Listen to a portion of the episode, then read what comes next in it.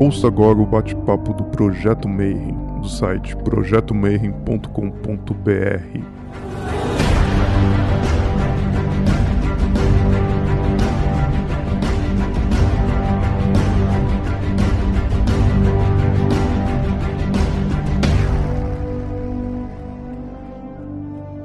Bom dia para você que é de bom dia, boa noite para você que é de boa noite, boa tarde para quem estiver assistindo isso aqui depois no YouTube. Você está no Bate-Papo Mayhem. Antes de começar, senão o Rodrigo vai brigar comigo, já dá o seu joinha e segue o canal e todas essas coisas de YouTube que tem que fazer. E hoje, putz, para mim é um episódio muito, muito, muito especial e o primeiro episódio internacional de entrevista, né? Então hoje a gente vai falar um pouquinho de maçonaria, mas a maçonaria no México. E para isso eu convidei assim grandes amigos meus, irmãos assim muito queridos. Em primeiro lugar, o venerável maestro do Colégio Invisível de Cancún, Rafael Peters, vai fazer aqui uma ajuda na tradução. Carlos Almeida Júnior, meu queridão, também especializado em traduções de diversas línguas, vai ajudar a gente aqui também a qualquer dúvida para a gente entrevistar um meu querido irmão. A gente se conheceu assim há pouco tempo, mas trocamos mensagens várias e a admiração é maravilhosa. Para mim é uma honra estar aqui hoje. Samuel Aquilarre, sereníssimo grande maestro do Grande Oriente de México. Então, Samuel, prazerzão, seja muito bem-vindo. Muchas gracias. Gracias, Marcelo, por la invitación y es un gusto y un honor estar con todos y cada uno de ustedes.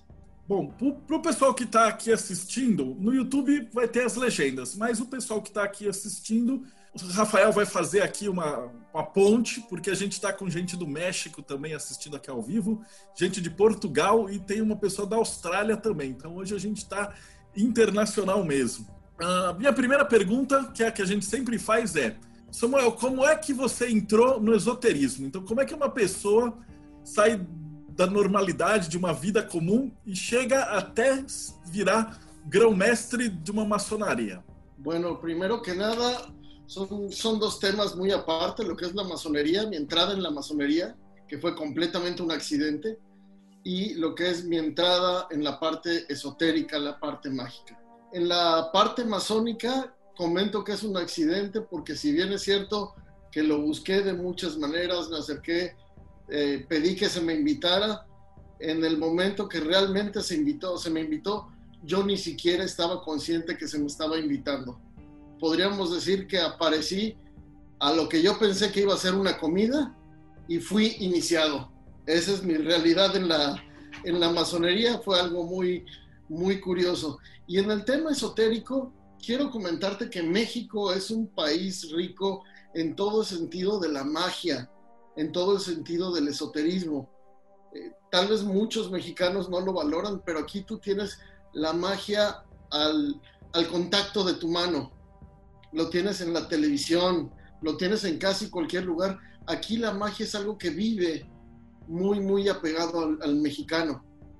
Cuando tienes la oportunidad de viajar por otros países, te das cuenta que no es así en cualquier lado. No se vive tan de cerca lo que es la magia como se vive en México. La masonería normalmente se relaciona para la gente de afuera con la magia. Y mucha gente entra a la masonería esperando encontrar el libro de Merlín abierto para poder llegar y en tres palabras hacer conjuros y hacer muchas cosas. Sin embargo, nos damos cuenta que la masonería sobre todo en México, no tiene casi relación con la magia. La masonería en México durante muchísimos años, casi desde su fundación hasta fechas recientes, siempre fue algo muy enfocado a lo que es la religión. En México, a pesar de que se vive desde hace muchísimos años el rito escocés antiguo y aceptado, o el, el famoso rito nacional mexicano que es reconocido en México, sin embargo hay muchas divergencias en las cuales no quiero abundar, pero ese rito escocés antiguo y aceptado que se ha vivido en México durante muchos años no es el rito escocés antiguo y aceptado. Se utilizan colores que no son del rito escocés, tradiciones que no son del rito escocés, y muchas situaciones que no son del rito escocés. Y esto pasa, Marcelo, porque en una etapa de la vida, de la historia de México, la masonería llega a través de extranjeros. No había libros, por supuesto, ni soñar con el Internet. Y entonces cada quien aporta el pedacito de masonería que recordaba que había vivido en su país. Y entonces acomodan el taller como si fuera un taller de York, otro pone los signos como si fuera escocés, otro pone parte de la filosofía como si fuera francés, y así un poquito de cada cosa. Por eso de repente cuando llegan a México algunos eh, hermanos de otros lugares y llegan a alguno de esos talleres donde no se ha, eh, pongamos, retomado el rito original, no entienden qué rito están trabajando, porque ven el taller de una forma, los saludos de otra y los arreos y los atuendos de otra. Pero eso es algo que nos habla mucho de la cultura de México es una cultura de mestizaje, como básicamente en toda América Latina, pero en México en especial, la cultura de la masonería se ha dado muy, muy de esa manera. Eu queria, a gente pode começar contando da história da maçonaria, né? Como é que ela chega no México? La masonería en México, el primer masón que se tiene registrado en México ya como tal, fueron los últimos dos virreyes que se tuvieron. El que fue un poquito más abierto en eso fue O'Donoghue, el, al final del periodo virreinal, donde ya eran esas ideas libertadoras, esas ideas de poder abrir muchísimo más lo que era el panorama. Dentro de los mismos eh, grandes personajes que hubo durante esa época, tuvimos a un embajador norteamericano conocido masón, el embajador Poinsett, fue un embajador que peleó también mucho por la libertad de México, por los derechos civiles, por los derechos humanos en México. Y en honor a este embajador es que esa flor que conocemos todos en México como Nochebuena, realmente su nombre científico es poinsettia, ya que él fue el que la tomó y la distribuyó por todos lados como un símbolo de, de México. Desde esa importancia tienen los masones que han pasado en la historia de México no nada más en actos libertarios, sino en actos culturales muy, muy, muy relevantes para, nuestra nación. La historia entonces viene desde los años muy antiguos, conforme fueron llegando de diferentes partes. Cuando fue la invasión francesa a, México, tuvimos la influencia de franceses que empezaron aquí a dejar también. A pesar de que se dicen muchas cosas, la iniciación oficial con documentos en México se lleva a cabo hasta el año 1860. Pero es que antes sí había masonería en México, sí, sí había, claro que la había, pero había este tipo de masonería, la masonería que no está organizada, la masonería que no tiene un reconocimiento internacional, pero sigue siendo masonería. Sin embargo, la masonería oficialmente reconocida, hablamos de 1860 hay muchas personas que les incomoda esto y dicen, no es cierto, desde antes estaba el rito nacional mexicano. ¿Cuál es la situación aquí? No niego que haya podido estar el rito nacional mexicano. La pregunta es, ¿quién le dio su carta patente al rito nacional mexicano? Ellos mismos se la entregaron. Deixa eu explicar só um pessoal para o pessoal leigo. A carta patente é o documento que permite você ser reconhecido. Se puder falar um pouquinho mais desse reconhecimento, porque existe a maçonaria da Inglaterra e a da França. Como é que elas interagiram no México? Recordemos uma questão que é a parte que depois se nos olvida um pouquito, ou que, no, ou que dependendo de que lado estemos, nos gusta recordar ou nos gusta olvidar. Seamos muito claros com a história. En 1717, cuando se hacen las famosas constituciones de Anderson, intervienen varios factores. Uno de los factores es que todos los que están atrás de Anderson, quien redacta la, constitución de Anderson, es Théophile de Aguilé, un francés, se incorporan. Previo a esto, y lo podemos verificar ahorita, inclusive les puedo enseñar el libro, la masonería, ese grupo de masones de 1717, invita a los celtas a participar. Y una de las condiciones del grupo celta es que la masonería simbólica debe estar dividido en tres grados, no en dos como lo tenía la masonería, sino en tres. Y estos tres grados eran antes eh, abates, eh, perdón, abates, abates y druidas, los tres, los tres grados que, que se tenían con en el celtismo, y después de estos tres grados se traducen al famoso aprendiz, al compañero y al maestro. Cuando se accede a hacer esta división de tres,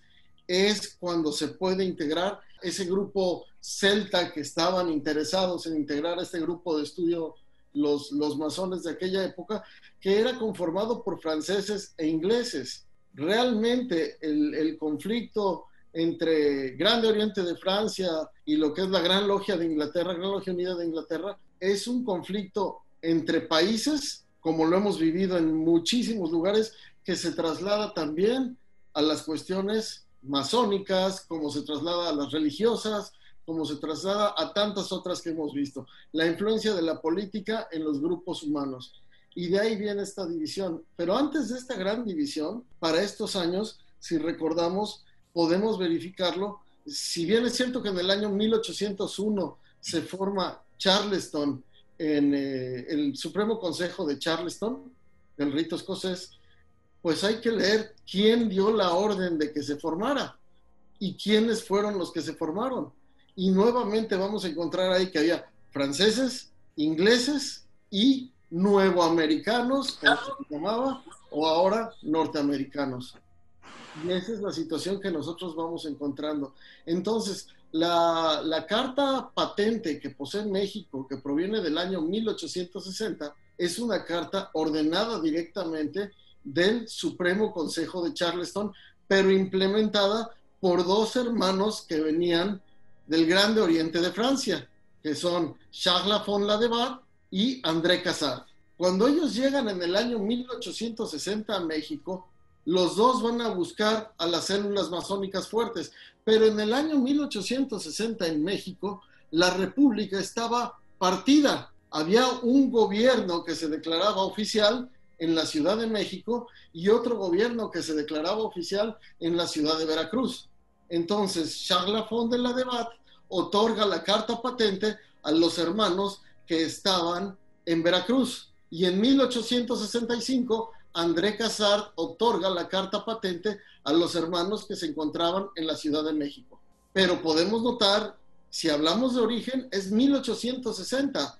Ahí es donde sale la carta patente y ahí es donde se instala el primero. Y esto se ratifica en el año 1868 en donde ambas fracciones se juntan y acuerdan fusionarse, pero ninguna se desconoce y ninguna ataca a la otra. Por lo tanto, se reconoce la antigüedad como 1860. En 1868 se hace una carta de asamblea, de la cual existen cinco o seis copias en México. Hay varias personas que tienen estas cartas, hasta los anticuarios han vendido dos o tres, se han subastado aquí en México, pero carta patente hay solamente una en el famoso libro de oro. Y de aquí se empiezan a desprender todas las demás. Como en todos los países de todo el mundo, ya sabemos, de cada carta patente luego sale el grupo que se enoja por una cosa, el que se contenta por otro, y empiezan todas las ramificaciones. Sin embargo, el grupo más antiguo, el grupo que conserva esta carta y sigue trabajando, es el Grande Oriente de México, que tengo el honor de presidir en estos momentos y termino en, el año 2022. Como siempre, va a haber diferencias, va a haber grupos que no quieran, el normal grupo que no ganó las elecciones y entonces declara que, son independientes. Y somos humanos y lo vamos a vivir durante toda la historia como en cualquier historia del planeta Tierra podemos nosotros observar. E também queria que falasse um pouquinho da parte esotérica agora, né? Como é que o hermetismo, rosacrucianismo, martinismo chegam aí no México? A gente não pode esquecer que tem o pessoal do México escutando também. Então. Sí, sí. Eh, para que hablemos un tantito más sobre la parte esotérica, ¿no? Cómo, cómo llega el martinismo, cómo llegan este, otras órdenes a México. Yo quisiera precisar que en México, cuando llega el europeo, ya había hermetismo, ya había magia. México es un país rico en chamanismo, es un país rico en aquellos famosos sacerdotes de diferentes culturas, como lo es toda nuestra Latinoamérica. Si nosotros viajamos por toda Latinoamérica, desde la Patagonia hasta el norte de México, vamos a encontrar que todas nuestras culturas, todas han tenido un acercamiento muy fuerte con la magia. Centros ritualísticos mágicos muy importantes. ¿Cuál ha sido la diferencia entonces? ¿Por qué se habla tanto de la influencia de los distintos, de los distintos grupos, por ejemplo, del celtismo en la magia, en la masonería? Bueno, pues porque los celtas estuvieron directamente involucrados en la fundación de las constituciones de 1717 por situación geográfica, pero podemos ver que en todo tenemos este, e, esta misma situación. Hay que recordar para los que los que tal vez nos están escuchando y no son masones, parte de, la cultura masónica es aquella integración del, templo de Jerusalén, aquella integración de los templarios, que si venimos de los templarios o no, no es un tema para discutir ahora. Lo que no es discutible es que estamos hablando de un templo de Jerusalén y de un templo de Jerusalén que nos habla de la etapa del templarismo. No hablamos del templo de Jerusalén en ninguna otra etapa, basta con estudiar los altos grados de cualquier rito y encontraremos simbolismo templario. ¿Qué caracterizó a los templarios? Su gran capacidad de tomar lo mejor de cada cultura y hacer lo propio, de tomar lo que consideraran lo más útil e interiorizarlo. Eso era la característica del, templario. Caballeros templarios había cristianos, musulmanes y de cualquier tipo de creencia entonces, el templario se alimentó hasta para sus batallas, lo podemos ver en los grandes este, manuales de, batalla de los templarios, como es Fiori di Guerra, un, manual netamente templario escrito hace cientos de años. Vemos los nombres de los ataques de los templarios y había nombres en árabe, nombres en hebreo, nombres en francés, nombres en inglés e incluso uno que otro nombre por ahí en español y portugués, nosotros encontramos esto. ¿Por qué? Porque el templario tendía a, tomar lo mejor que veía para el combate, para la comida, para la bebida y por supuesto para la parte esotérica. Se enriquecían con los sufis, con los celtas, con los magos de los, de los galos. Recordamos que también el celtismo no es privativo de la Inglaterra, sino que también hay mucho celtismo en la parte norte de Francia. Entonces, toda esta, esta combinación, toda este, esta mezcla es lo que empieza a integrar esa aceptación por la magia en la masonería. Y cuando esa masonería llega a cada uno de los países, empieza a hacer esa integración también, esa tropicalización con la magia local. A mí me llamó mucho la atención platicar con nuestros hermanos masones de Canadá en especial con nuestro hermano Franco, que nos hizo el favor de, visitarnos y participar en una ceremonia hermética aquí con nosotros en México, donde me decía, nosotros practicamos ceremonias herméticas similares, pero usamos simbolismos de todo lo que son las culturas indígenas ya del norte, de Alaska, los esquimales, toda esta cultura que también tiene su propia magia, ellos han integrado parte de ese hermetismo a sus rituales herméticos. Y esa es una parte que creo que es importantísima, no solo recordar, sino tratar de interiorizarnos más. Y viene la pregunta que para mí es muy valiosa. ¿Cómo es posible que exista tanta coincidencia entre la magia del maya, del azteca, del inca, de todas esas culturas, del, este, del mexica, del esquimal, del egipcio, del celta, del galo, del berebere, y nos podemos ir con todas las culturas, porque es la magia no es otra cosa que la observación de la naturaleza. Yo quisiera retomar el significado que nos da la Real Academia Española de la Lengua de la palabra magia. Y se me hace una definición vigente e igual de aplicable como se aplicaba hace 100 años. La Real Academia nos dice, palabras más, palabras menos, no la memoricé, pero la Real Academia nos dice que se trata de la intención de obtener algo a través de determinados procesos o invocaciones a seres superiores contrarios a las leyes naturales. Hace 100 años, ¿quién era el mago? Al que hoy en día le llamamos doctor. Aquel que era capaz de quitarte un dolor de cabeza, hace 100 años era un mago.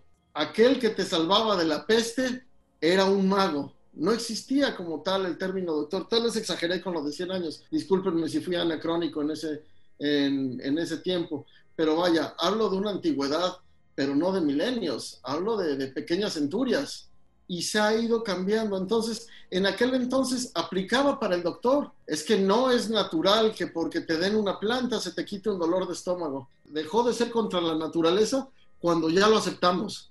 Ah, entonces ya es una ley natural. Pero mientras no esté dentro de nuestro esquema de dogmas, no se considera tal. Eso es la magia. La magia no es otra cosa que el arte de hacer posible aquello que parece imposible. Eso es todo lo que nos significa la magia. Es una definición tan fácil, tan bonita de incorporar. La magia está a la mano día a día. Desde la magia de hacer sonreír a la persona que tienes enfrente, solamente por dedicar un poco de tu energía a pensar cómo hacerla sentir bien. Y eso ya es magia, porque estoy influyendo en ti. Ahora, hablando de hermetismo, sabemos que es el manejo de cosas más sublimes, más no tan al alcance de la razón científica del día a día, pero sí muy relacionadas com a natureza. Agora, entrando na natureza, vou, vou, dividir a pergunta em duas partes, que o México ele é uma, uma, confluência, né? Então você vai ter o xamã de um lado e o catolicismo do outro e a maçonaria. O catolicismo é inimigo dos dois, tal. Então, primeiro eu queria que falasse um pouquinho sobre o xamanismo. Primeiro o xamanismo, depois a Igreja Católica. E aí como é que isso entra em atrito ou como é que isso ao longo da história influencia ou, ou trabalha com a maçonaria? Eh, agarrando el hilo de, de, la naturaleza, de que hablábamos de la, de naturaleza, eh, Marcelo quiere dividir una pregunta como en tres partes. ¿no? La primera es la relación con el chamanismo, ¿no? con el chamán, con el, eh, es lo primero que está muy presente en, el, la cultura mexicana desde antepasados. Lo segundo es la presencia del católico, del catolicismo, ¿no? Y cómo fue esa, ese, ese conflicto entre lo que existía del chamanismo en México y la entrada del ingreso del catolicismo en la cultura mexicana. Y el tercer, tercero, tercer punto sería eh, eh, la masonería, que también se mezcla ahí. Entonces, lo primero sería el chamanismo, ¿no? Como aquí habláramos un tantito más sobre el chamanismo en México, ¿no? Y ya después como que su conflicto con el catolicismo. Perfecto. Efectivamente, el chamanismo está muy presente, aunque la palabra chamán no aplica a todas las culturas mexicanas. Hay, hay algunas partes donde te dicen, no, no soy, no soy este chamán, soy curandero. No, no, el señor no es chamán, es un sacerdote local. No, no, el señor. Finalmente, la palabra chamanismo podríamos, sin intención de ofender a nadie, podríamos utilizarla ahorita para englobar a toda aquella persona que posee cierta sabiduría de practicar esas artes conocidas como mágicas, para poder englobar todo esto en, un solo concepto.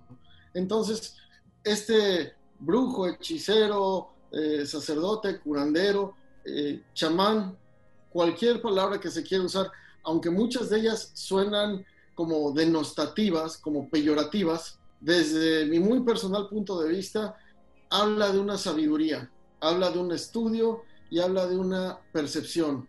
Y cualquier cosa que habla de una sabiduría, un estudio y una, y una percepción, una tendencia especial, es un arte, es la aplicación de un arte.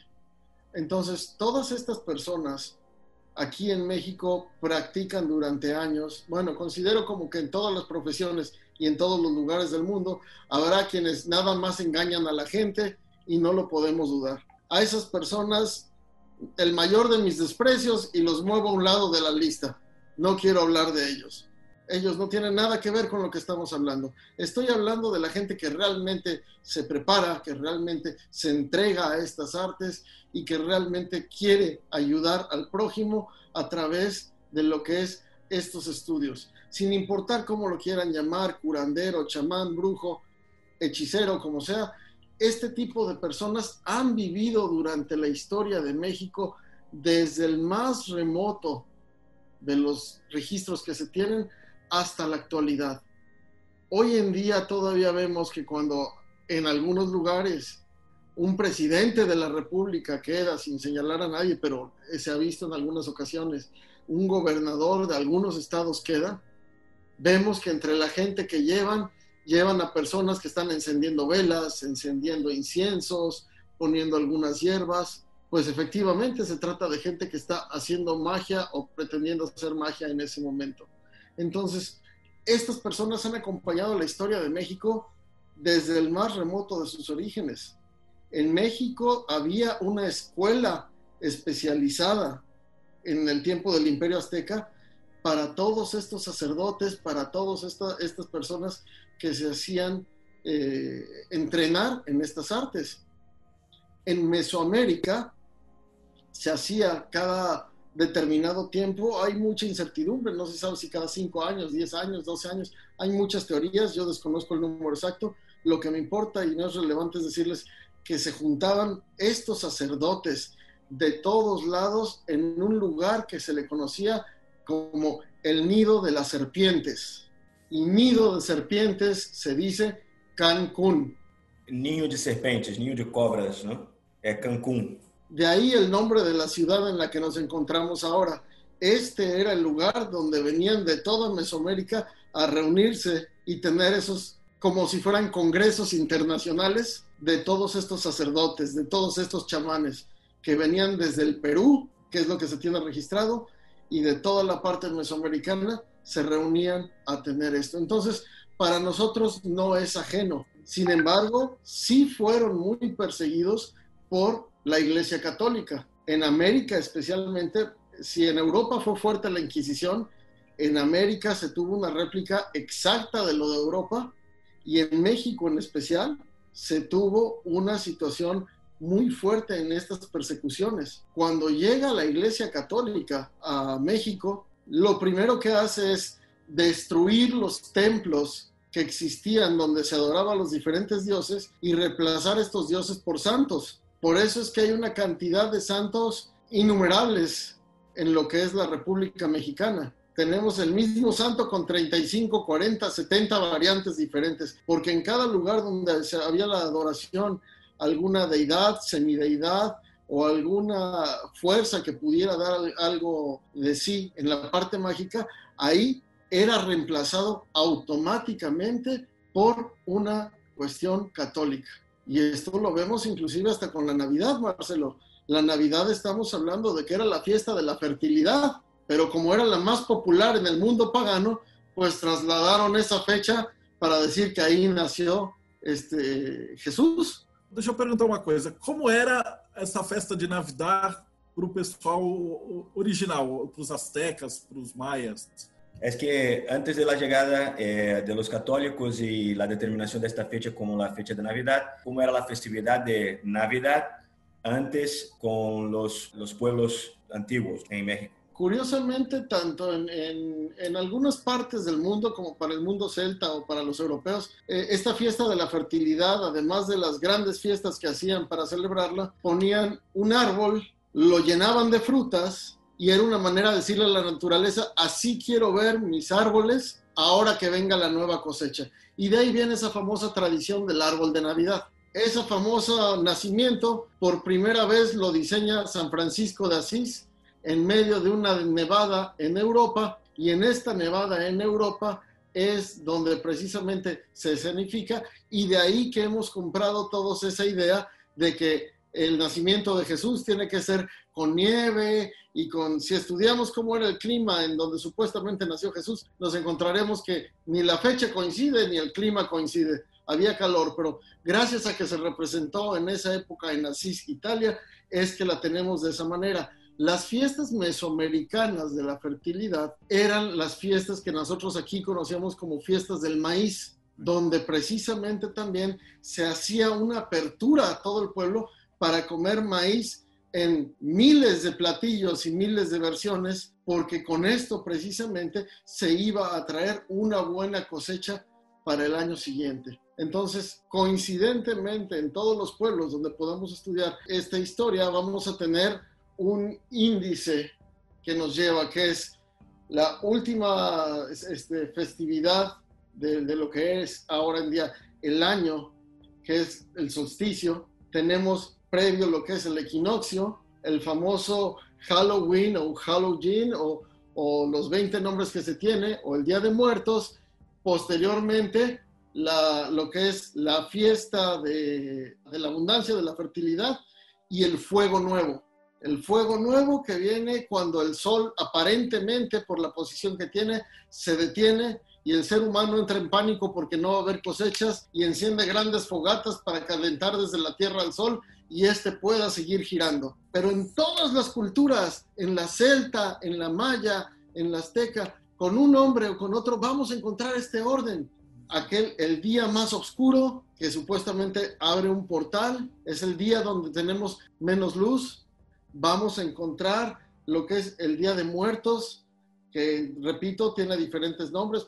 El Día de Muertos aquí en México se abría el camino para empezar a pasar al Mictlán, que es una, una teoría muy interesante que está por ahí, y así en cada uno de los lugares. Pero toda esta relación se da en base a los astros, se da en base a la observación de la naturaleza. Hoy en día el ser humano no se da cuenta si el sol amaneció en posición o si no está. El ser humano ya está rutinizado a una cosa social moderna que ya no permite la observación de la naturaleza. Pero afortunadamente nuestros ancestros sí la observaban. Entonces, dentro de estas fiestas es muy importante hacer mención de la fiesta de la fertilidad y de esa fertilidad el fuego nuevo. Para los que les gusta el tema esotérico, para los que les gusta el tema mágico, podremos encontrar, como decía Hermes, lo que es arriba es abajo, podremos encontrar que esa misma fiesta de la fertilidad y el fuego nuevo van estrechamente relacionados con el famoso fuego serpentino que habla del ser humano, de la fertilidad para poder tener procreación dentro de la especie. Entonces, hay un, una estrecha relación en todos estos puntos. E a Igreja Católica ela desmontava as pirâmides, né? A gente viu lá em Chichen Itza, e para construir as igrejas. E a hora que a maçonaria chegou, porque eles são inimigos. O catolicismo no México é muito forte. Como que eles é, se relacionaram com a maçonaria? Entonces la pregunta va, eh, ya que hablamos entonces de los pueblos mesoamericanos, ¿no? este, antiguos, eh, ya después por el tema del conflicto con, con, el catolicismo y cuál fue la estrategia del catolicismo eh, México, entramos el tema de la ¿no? Considerando que la masonería y el catolicismo son enemigos, ¿cómo fue la entrada del masón ya en el territorio mexicano? Considerando justamente de que los católicos tenían como estrategia deshacer las pirámides, como lo vimos aquí, en, como lo vio Marcelo en Chichen Itza, eh, para construir las, las, iglesias, ¿no? ¿Cómo fue la entrada de la masonería? Eh, primeramente, lo que yo quiero aclarar es, si la iglesia es enemiga de la masonería, yo enfatizo, la masonería no es enemiga de la iglesia. Si ellos tienen un conflicto para con la masonería, lamentable. La masonería no busca conflicto con la iglesia. La masonería se dedica a buscar la verdad y la verdad comprensible y demostrable. Ha llegado tanto el impacto de lo que es la religión de una manera dogmática que hoy en día en la misma iglesia te dicen esto es un dogma de fe y un dogma de fe es incuestionable. ¿Y qué quiere decir dogma? Dogma es algo que tú aceptas sin razonar, es algo que alguien más te ordenó. Y ahí el masón considera que se está violando la libertad de conciencia y la libertad de pensamiento. Decía un masón famoso, nuestro hermano, este, a ver si me ayudan, quién fue, que se me acaba de decir si era Montesquieu o, alguno de nuestros hermanos, pero uno de los revolucionarios este, franceses que decía, puedo no estar de acuerdo con lo que estás diciendo, pero soy capaz de dar mi vida por tu derecho a decirlo. Voltaire. Voltaire. Gracias, gracias Gus. Qué gusto verte, por cierto. Nuestro hermano Voltaire entonces fue el que, el que dijo esto. Y basados en eso es que nosotros vamos en contra del dogma de fe, no en contra del catolicismo. Nosotros bienvenidos en las filas eh, masónicas, cualquier religión o el mismo ateísmo. Para nosotros lo más importante es la absoluta libertad de conciencia. Y en esta parte es donde tenemos esa contraposición con la iglesia. Yo no te voy a aceptar nada que me digas que tengo que creer por el motivo de que yo te lo estoy diciendo. Puedo creer en ello si me lo demuestras, si me explicas, si me dejas entender por qué, pero jamás me voy a someter solamente porque tú lo dices. Y esa es gran parte del espíritu masónico.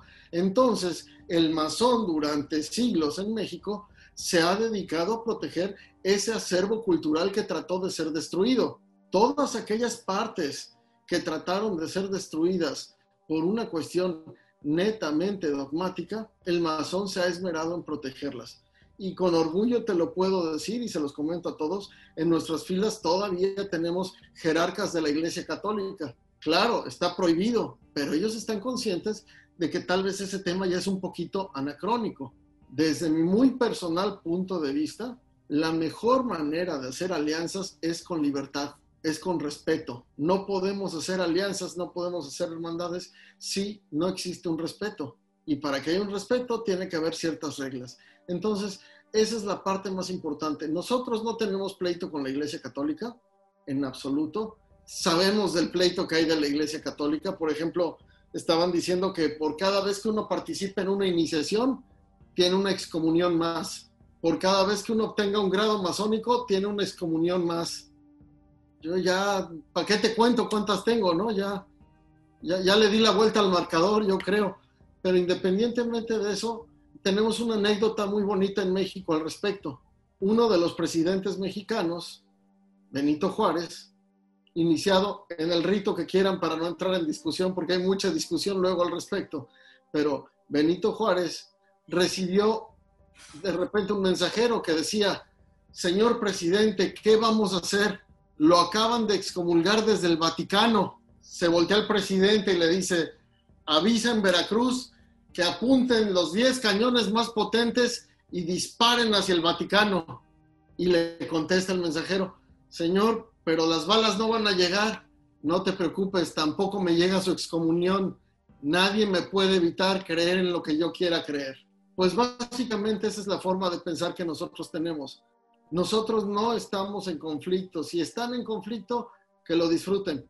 Nuestro trabajo es encontrar la verdad y propagarla defenderla, compartilhá e abraçá-la. Como que você enxerga a maçonaria no México hoje? Então, quais são os, os, principais lojas, as principais cidades? Como que ela trabalha?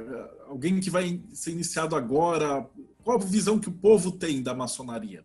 Como vês a maçonaria hoje em dia em México, não? Como é a visão da gente mexicana, do povo mexicano hacia a maçonaria? masonería mexicana definitivamente está en evolución. Hace algunos años ni siquiera se aceptaba la mujer, era completamente negado, sin fundamento alguno, y si te, si te cuento los fundamentos te va a dar risa, y tal vez lo vivan ustedes también en otros lugares. Yo respeto mucho las logias que quieren ser netamente masculinas, no lo veo mal, lo veo bien, pero eso no nos da el derecho a coartarle su derecho a la mujer de ser masona. Lo único que nos hace diferentes, hombres y mujeres, es un cromosoma en el momento del nacimiento. Somos seres intelectuales, espirituales, en una caja que esa caja es lo que menos se utiliza en la masonería. Respeto todas las formas de pensar, solo comparto la mía. La mujer y el hombre pueden ser masones. Eso no implica que obliguemos ni a las logias ni a las agrupaciones a ser mixtas. Solamente nos obliga a reconocer el derecho de unos y de otros a poder ser masones. Por ello te digo, es un trabajo evolutivo el que llevan hoy en día todas las agrupaciones masónicas de México. No voy a calificar a nadie de ninguna manera porque no es mi papel. Creo que todos en una manera o en otra procuran crecer lo más posible y eso es lo bueno y eso es lo sano de la masonería, ese intento de crecer, de ser mejores, de progresar. Yo veo a la masonería mexicana en crecimiento, la veo con difusión. ¿Cómo ve el pueblo mexicano a la masonería? Te contestaría, depende del padrecito de la comunidad. Si el padre, el sacerdote de la comunidad, dice que los masones hacen sopa de bebé para iniciarse, matan una cabra, un pollo y sacrifican a cinco niños de los que se perdieron la semana pasada, la gente lo cree. Tenemos comunidades donde nuestros templos masónicos son incendiados. tenemos comunidades donde nuestros templos masónicos son cubiertos de sangre de animales y de otras cosas para lograr que el mal que está ahí adentro ya no salga. Yo me pregunto dónde está el verdadero mal, si en aquellos que están tratando de, de evitarlo quemando o echando sangre, creen hacerlo. Pero ese es el dogmatismo, Marcelo. Ese es el peligro del dogmatismo y del fanatismo. Y eso es lo que nosotros combatimos. La gente tiene ideas muy erróneas de la masonería. Desde pensar en que la masonería te va a dejar ser el mago Merlín después de que te iniciaste, en pensar que la masonería te va a conseguir trabajo, eh, relaciones políticas y te va a hacer millonario después de que ingresaste, y el pensar que la masonería es algo negativo y malo que te va a alejar de cualquier forma de pensar que pueda llamarse positiva. Ninguna de las anteriores es cierta. La masonería implica trabajo, implica estudio e implica la decisión personal de poder crecer. Todos en nuestra vida masónica, todos, absolutamente todos, pasamos altas y bajas. Lo que es arriba es abajo. Hasta las galaxias se expanden y se, y se comprimen. A nosotros también nos pasa en lo emocional, en la salud, en muchísimas cuestiones. Y ese es parte del trabajo masónico, aceptar que a pesar de que esté triste, que esté deprimido, que esté decaído, todavía puedo progresar. Y ahí es donde la voluntad del ser humano, ese ejercicio espiritual, nos hace aventarnos para adelante y crecer y ser más fuertes. Y esa es la parte esencial de ese guerrero masón, de ese revolucionario, de ese que dice, no voy a dejar las cosas como están. ¿Y dónde no las voy a dejar? Empezando por mí. Hasta aquí llegué. No más de esto, no más del otro. Aquí es donde tengo que crecer. Y ese es el espíritu masónico que debemos provocar y que debemos seguir porque muchas veces lo decimos y a veces se nos olvida practicarlo. Tem uma outra pergunta que o pessoal pediu assim, pelo amor de Deus, faz para ele que você falasse um pouquinho do Dia dos Muertos. Falou da, do, da Navidad, da, da, da roda do ano, né? Mas eles perguntam assim, porque essa é a festa mais famosa, pelo menos para nós brasileiros. Você falou de México e de hermetismo, de espiritualidade, todo mundo pensa nessa festa, né? No, no... Então, como é que é para o mexicano esse ritual? Muchas de las personas han preguntado a Marcelo, ¿no? Este, si podríamos hacer una pregunta a Samuel ahorita, de que explicara, de que hablara un tantito más sobre la festividad de los muertos, ¿no? El Día de Muertos sabemos y es muy conocido en Brasil eh, como parte de la cultura mexicana. Como hablamos ahí de la rueda del año, hablamos también de espiritualidad, de esoterismo. Háblanos un tantito más sobre, el Día de Muertos y la festividad de muertos en México. Lo primero que les voy a decir de la festividad del Día de Muertos en México a todos los que nos están viendo es visiten México. Sean bienvenidos a México y vivan esa fiesta que es hermosísima con nosotros visiten México y vivan el Día de Muertos. El Día de Muertos en México es muy peculiar porque también viene encadenado con lo que hablábamos hace un rato de los famosos portales, de esta fiesta que para muchos en muchos lugares es lúgubre, como el Halloween. Hago este preámbulo para decir, ¿por qué nos disfrazamos en Halloween? Porque creemos que en Halloween, bueno, es una creencia antigua pagana, creemos o creíamos que en Halloween salían los espíritus y para que no nos hicieran daño, nos camuflajeábamos, nos vestíamos también como los monstruos o como esos seres que creíamos que iban a salir a merodear en, este plano que nosotros conocemos. Y ese era el 31 de octubre, esa salida de este portal donde salían todos esos elementos para dejarle libre el panorama a los espíritus que venían caminando atrás y poder entrar. En México el Día de Muertos es el día en donde todos aquellos que fallecieron regresan del Mictlán. El Mictlán es, por decirlo así, como el cielo.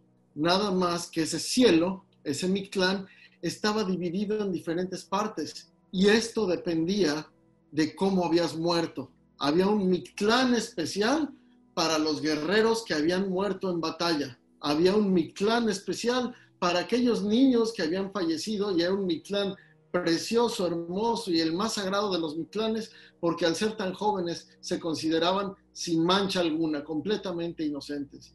Y así había determinados Mictlanes. Dentro de esta misma idea del chamanismo, cuando tú viajas al Mictlán, siempre un animal sagrado que va muy de la mano de ti es el que te conducía por este camino y te llevaba. Sin embargo, para la cultura mexica, que es donde empieza esta, toda esta cuestión del Mictlán, la persona que había fallecido no podía empezar su viaje si no existía el llanto de mujeres a su alrededor. El llanto de las mujeres era, por decirlo así, el disparo de salida de una carrera para empezar a caminar con tu animal sagrado hacia el Mictlán. Y de ahí es que en México está esa gran tradición de las famosas plañideras que le llaman, que son a mujeres que se les paga para ir a llorar a un velorio. No conocen al difunto, no saben qué pasó, pero se les paga una cuota para que asistan al velorio y lloren. Y se les puede pagar por hora, dependiendo qué tanto quieres que lloren, tú les vas pagando y las contratas por hora, para que de esa manera se dé ese inicio del viaje del difunto hacia el Mictlán. Esa tradición, por chistosa que suene todavía, por cómica que parezca, hoy en día todavía se aplica en muchos lugares.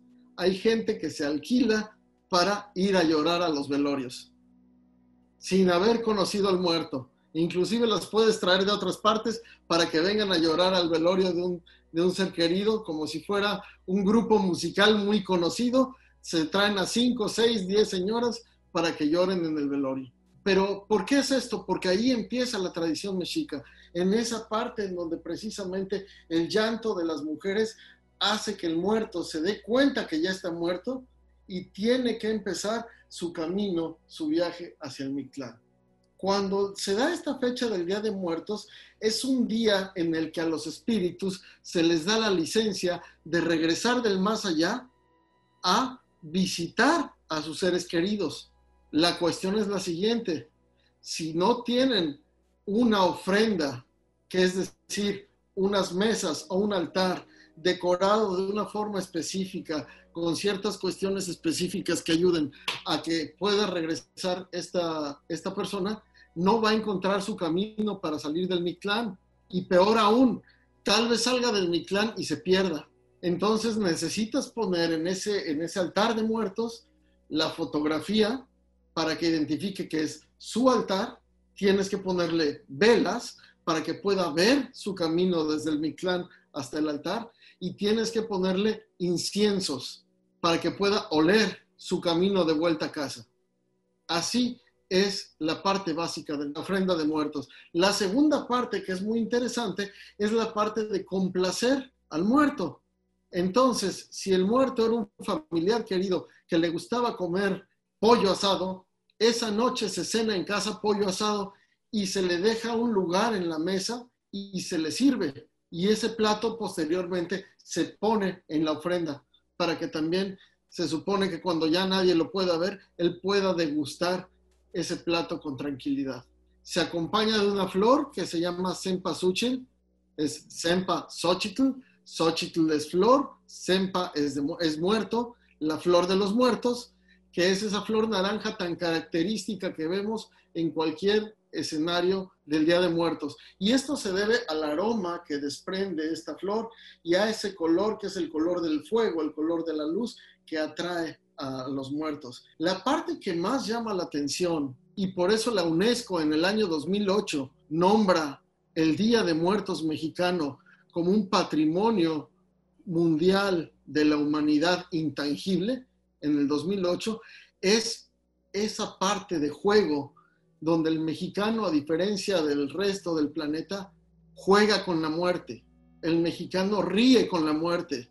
El mexicano se disfraza de la muerte. El mexicano come dulces con la forma de la muerte, chocolates con forma de la muerte.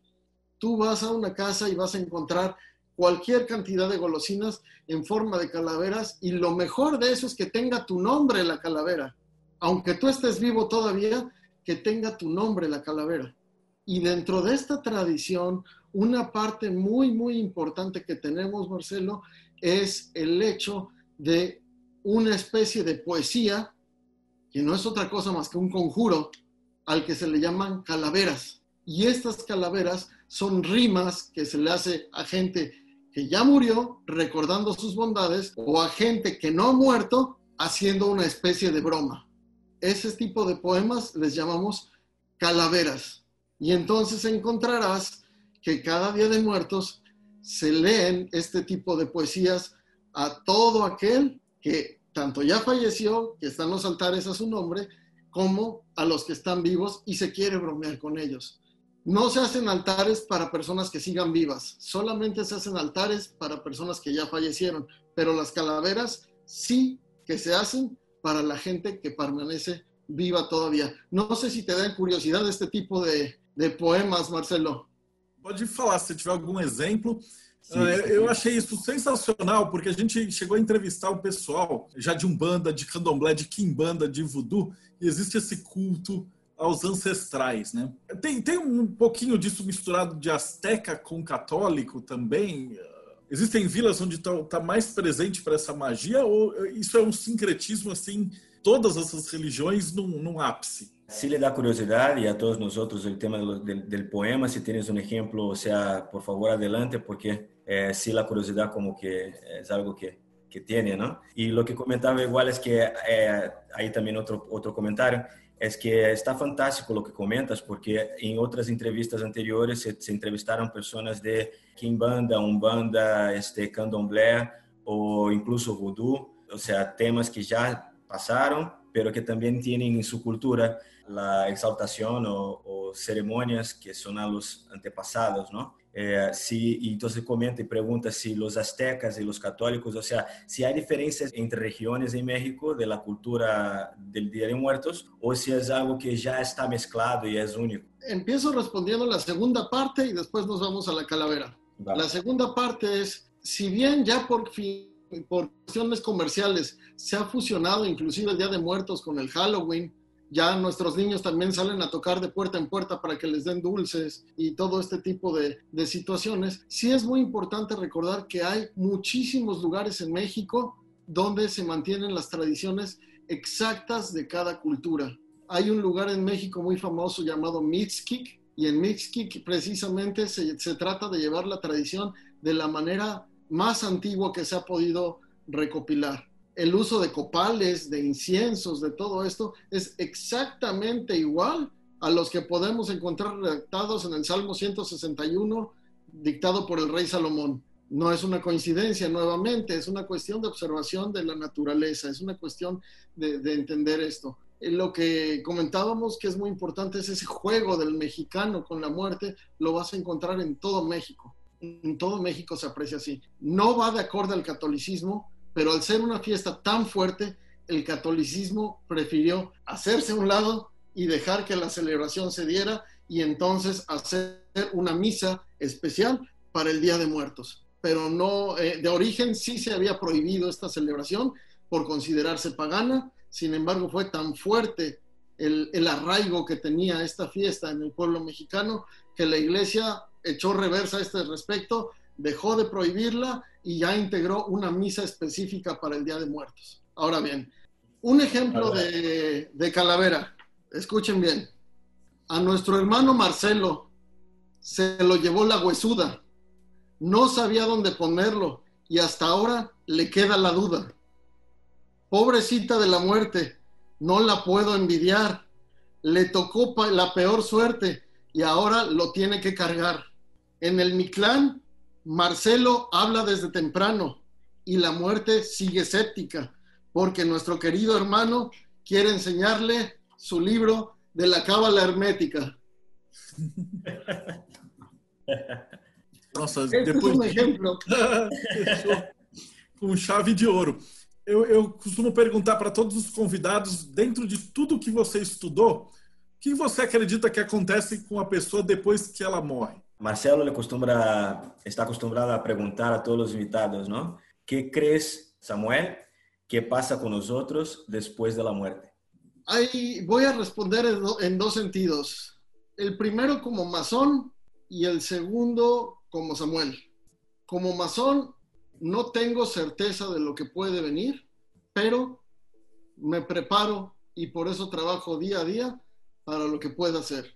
Considero que si me perfecciono en esta vida que tengo, podré aspirar a algo mejor en sea lo que sea lo que viene. Como Samuel, yo considero que somos energía, que nos desprendemos de donde estamos y nos vamos a fusionar todos nuevamente en un todo dejando atrás esta división en la cual el cuerpo nos estorba. E para fechar, que conselho que você teria para esse pessoal que está assistindo a gente, que está estudando e começando no hermetismo? Para cerrar, ¿qué consejo darías a todos todas las personas que nos están escuchando para empezar o para seguir en el estudio del hermetismo? Bueno, lo, lo primero que considero importante es una disciplina, estudiar, como en todas las artes, como en todas las ciencias, antes de actuar, estudiar. En el hermetismo, en la magia, la gente está muy acostumbrada a querer entrar y estar practicando luego, luego y estar haciendo rituales luego, luego. Hay libros, como seguramente lo saben muchos de los que nos están escuchando, que están hechos específicamente para que aquellos que no tienen el conocimiento suficiente hagan invocaciones, conjuros o como los quieran llamar, que terminen perjudicando a sí mismos y beneficiando a otros. Por eso mi consejo es, antes de empezar cualquier práctica hermética o mágica, estudien, estudien, conozcan, conozcan un abanico de posibilidades para que puedan entender por qué camino quieren caminar. Pueden irse por la cábala, pueden irse por el celta, pueden irse. ¿Y cómo vamos a entender eso? Conózcanlo todo, estudien un poquito de todo, entiendan la filosofía de todo y digan, esta me llama más, esta me gusta más, esta me hizo clic y no sé por qué. Hagan caso a su intuición, vayan por ese camino y estudienlo. Y hay algo muy bonito de la magia y del hermetismo, como todo es basado en lo bello y lo bueno del universo, si lo estudiamos y lo tomamos bien, como todo está basado en esto, no importa que avances en uno y luego te cambies al otro, siempre y cuando lo hagas con el estudio. Mi consejo es estudia y no te pongas a practicar si no tienes los fundamentos suficientes. Es como en todas las materias, es como en las artes marciales, es como en todo si te adelantas más de lo que debes, puedes lastimarte tú solo. Estudien, pidan asesoría. Eh, a mí me da muchísimo gusto ver que gente tan preparada como, como Marcelo tiene este tipo de foros. La verdad, yo este, disfruto mucho esto. No, no estaba tan conectado, pero voy a estar muy, muy conectado a partir de ahorita con, con toda esta situación. Claro que he leído el libro, si les enseño cómo está, eh, creo que voy a necesitar otro porque este ya está demasiado desgastado es una, una, obra muy especial para mí, es muchísimo trabajo que, que, está dentro de este libro.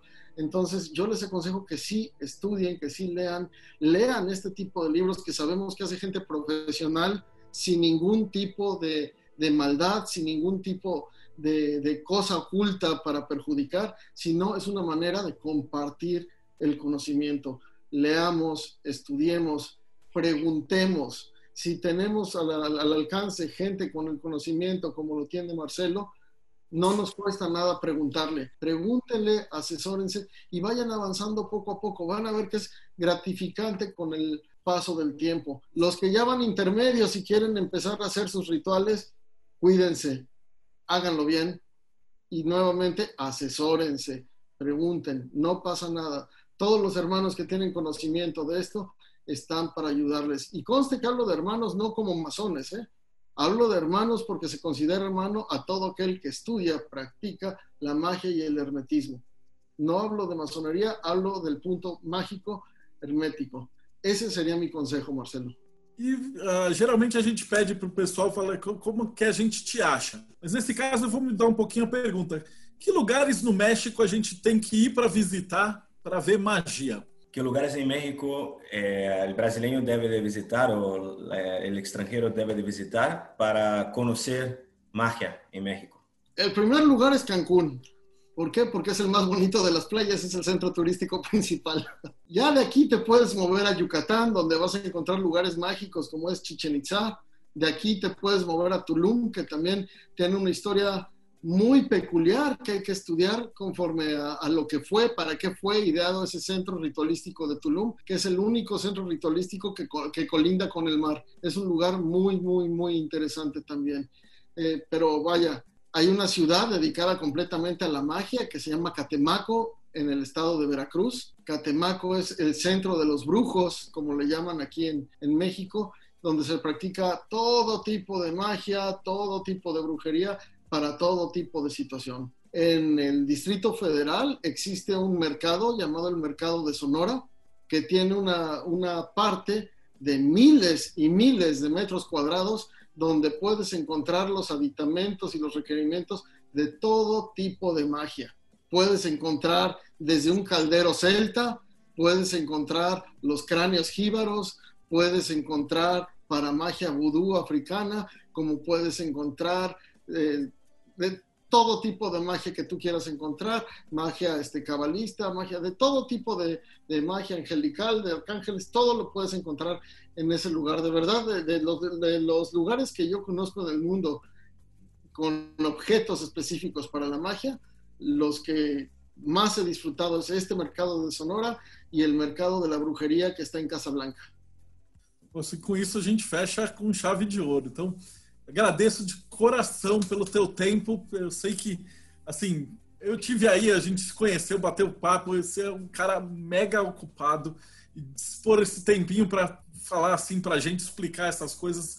Então, a gente está em débito com você para sempre, irmão. Muito agradecido. Vou fazer a minha despedida em dois idiomas, né? vou fazer primeiro uma despedida é, também Le, te agradezco, Samuel, eh, igual por, la, por aceptar la invitación. Estoy del lado de acá, pero también tengo mis hermanos ahí en Brasil que eh, ansiaban mucho eh, poder hablar contigo. La verdad, eh, Marcelo ahorita está agradeciendo muchísimo por, por tu tiempo, porque la verdad eh, sabemos que eres una persona muy ocupada y de verdad es algo que eh, tanto él cuanto yo estamos muy agradecidos por, por, esta, por esta entrevista.